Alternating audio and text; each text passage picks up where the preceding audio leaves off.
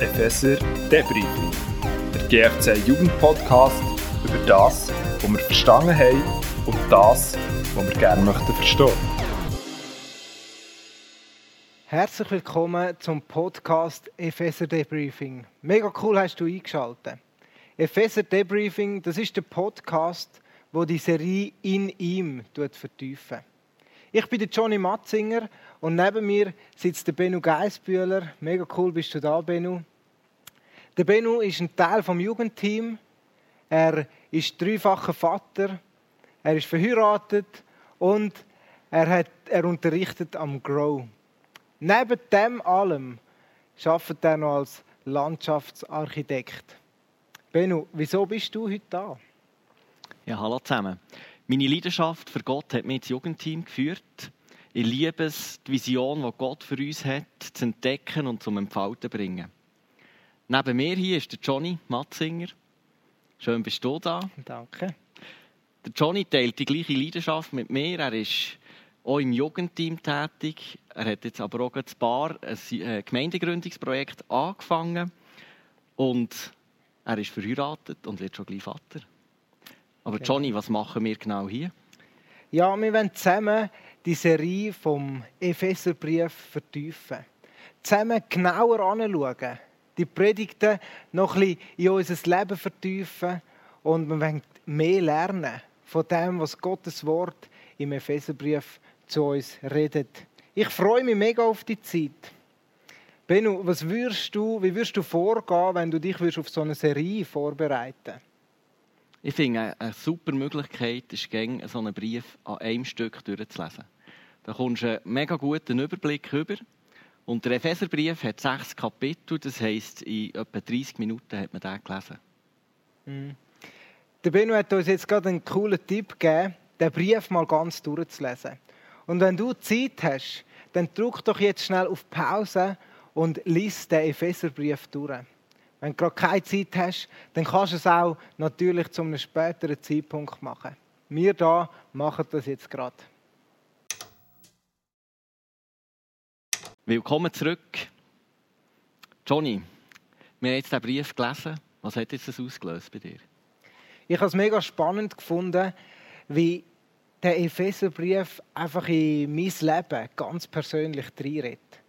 Wie der Paulus da uns zum Beispiel im fünften Kapitel auffordert, dass wir sollen jederzeit dankbar sein Wenn ich überlege, der Paulus ist zu dieser Zeit im Gefängnis gewesen, und er hat uns zu dem aufgefordert. Er hat nicht viel zu danken gehabt, eigentlich aus unserer menschlichen Sicht. Mhm. Und trotzdem fordert er uns auf, auch wenn unsere Umstände vielleicht nicht so super sind, dankbar zu sein.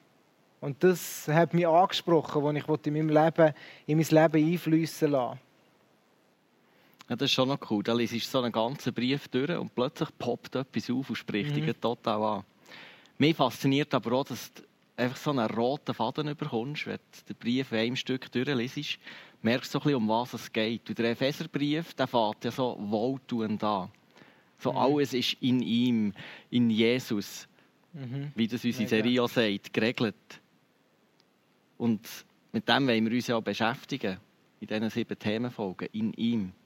Aber dann nachher wird der Epheserbrief recht tough, so alltäglich. Er spricht wirklich ins Leben hinein, ja. fordert einen raus und merkst, hey, der Alltag ist ja wirklich ja, eine Herausforderung, der zu meistern.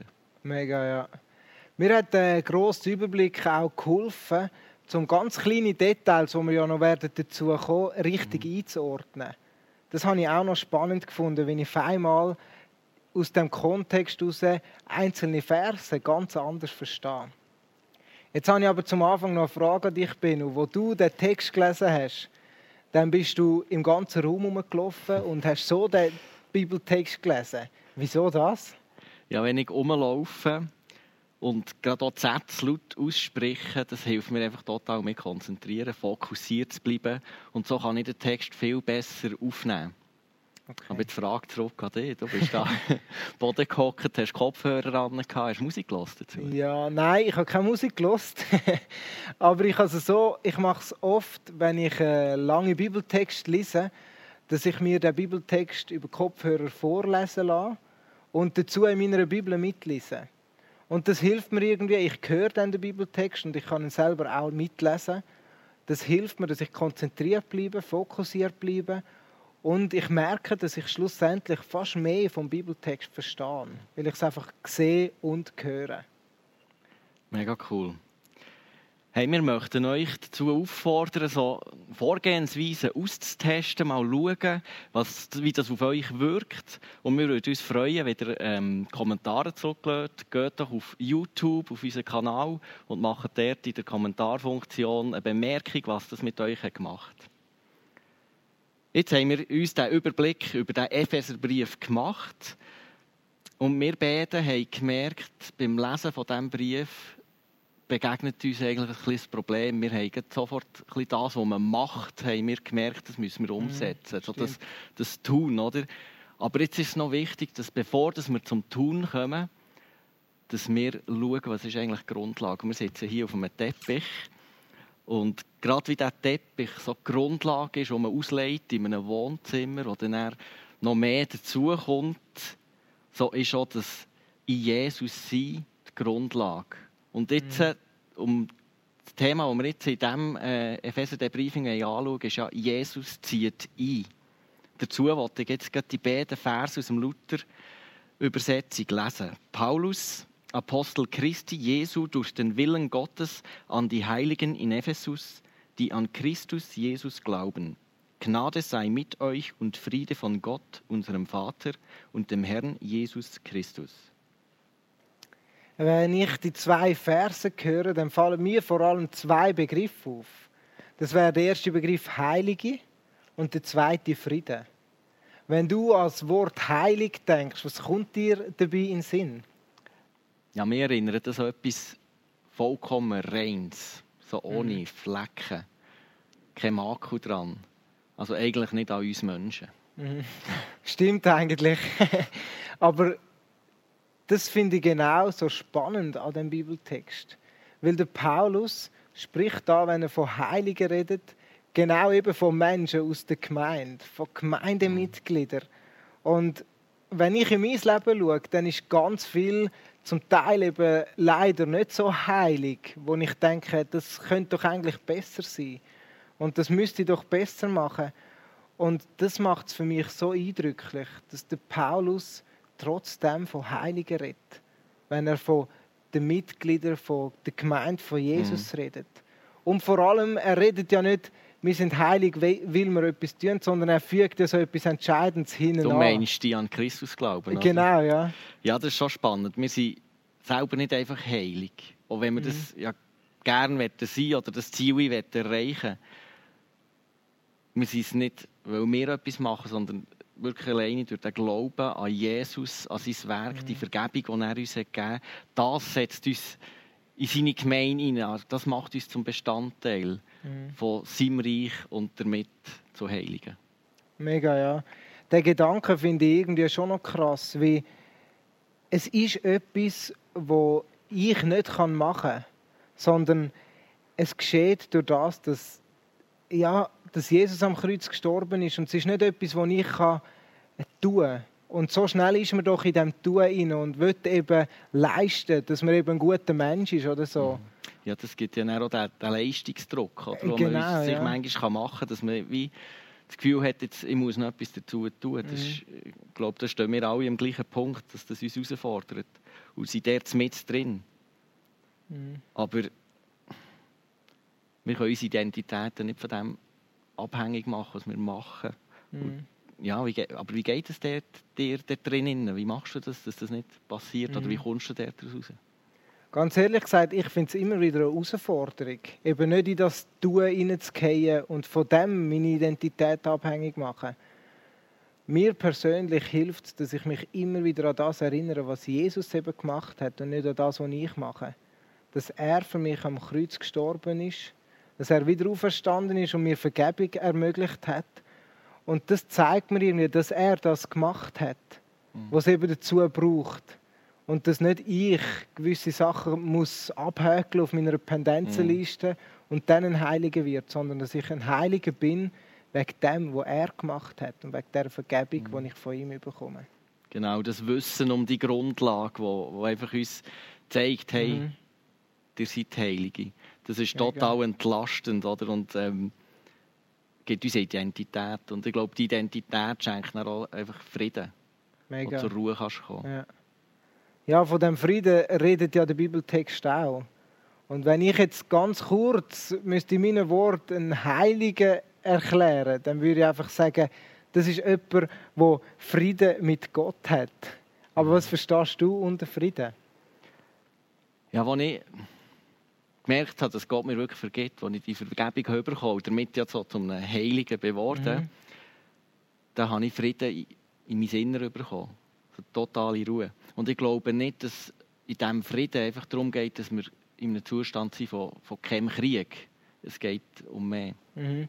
Ja, es ist ja nicht irgendwie ein Waffenstillstand zwischen zwei Fronten, dass einfach mal Ruhe herrscht, sondern es ist ja irgendetwas, das innen anfängt, in unserem Inneren, und dann irgendwann dann Auswirkungen hat auf unser Äußeres, auf unser Handeln.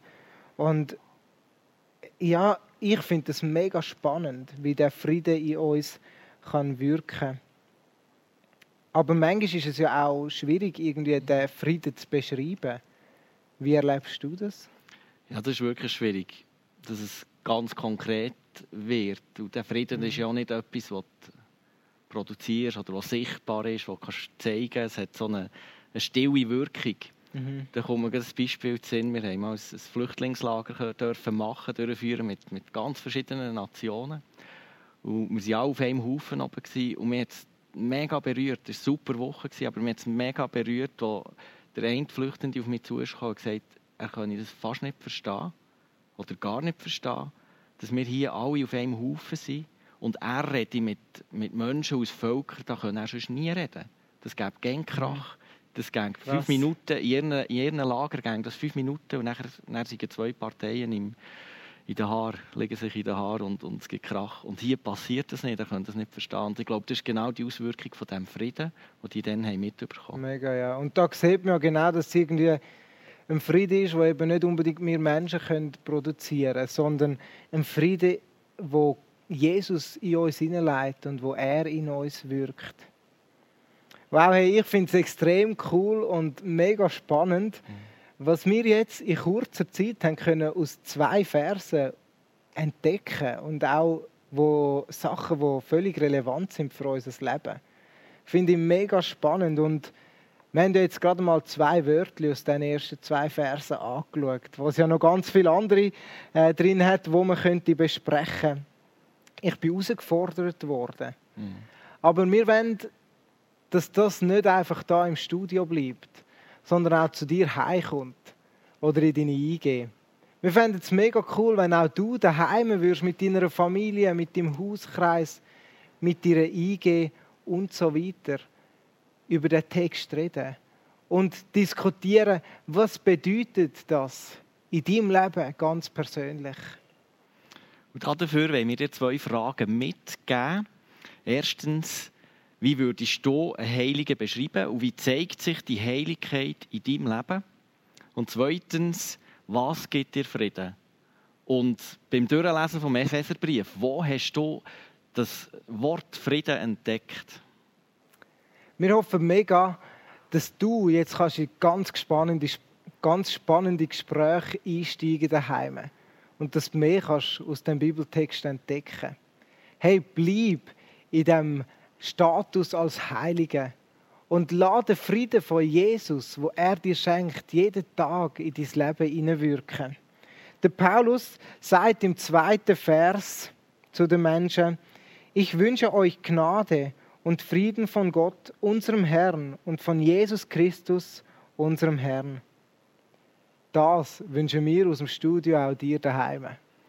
Ja, genau. Und wir freuen uns schon bereits auf die nächste FSRD-Briefing-Folge und freuen uns natürlich, wenn du wieder dabei bist. Und teile doch den Podcast mit deinen Freunden. Tschüss zusammen.